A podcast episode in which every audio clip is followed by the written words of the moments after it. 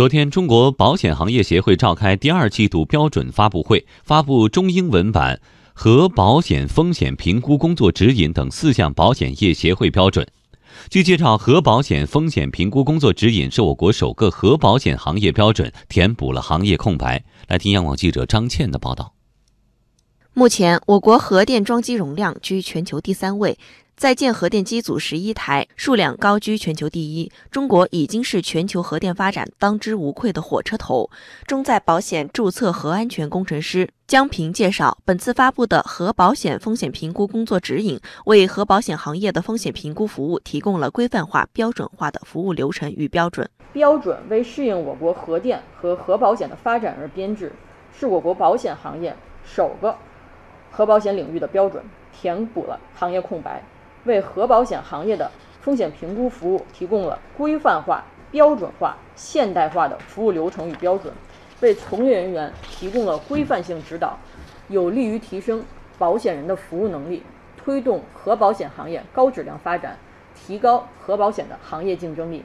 据了解。在核保险风险评估工作指引正式发布前，相关团队已经评估国内外较多核电基地。江平说：“国内现在我们有十三个核电基地，现在应该是有四十五台在运的机组，这些机组我们都做过风险评估，而且不止一圈儿。我们每年大约在国内要做呃十多次的这种风险评估，因为就相当于每每个基地就每每次去一圈嘛。国外的电厂目前呢，我们也已经去过了几十个是有的吧。”江平介绍，核保险风险评估标准的制定是为了让更多公司进一步了解核保险相关业务，为以后相关企业风险评估提供规范的依据。标准的制定呢，就是希望能够让行业的更多的公司来了解我们这个核保险具体的这个工作的情况，来了解核保险应该做什么。所以以后如果有一些公司想要来这个参与到这个核保险的业务中，他就知道有中国核保险共同体有这样的一个行业的一个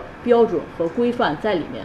中国保险业协会副秘书长于训胜说：“核保险风险评估工作指引立足行业需求，增加保险行业标准供给，用标准化手段全面发挥自律职能。核电工业企业它在生产的时候，它就要顾及到我们保险业有这样的一个标准。”以后要怎么进行评估风险评估，那么就符合我们的标准。所以这个标准呢，在发布前，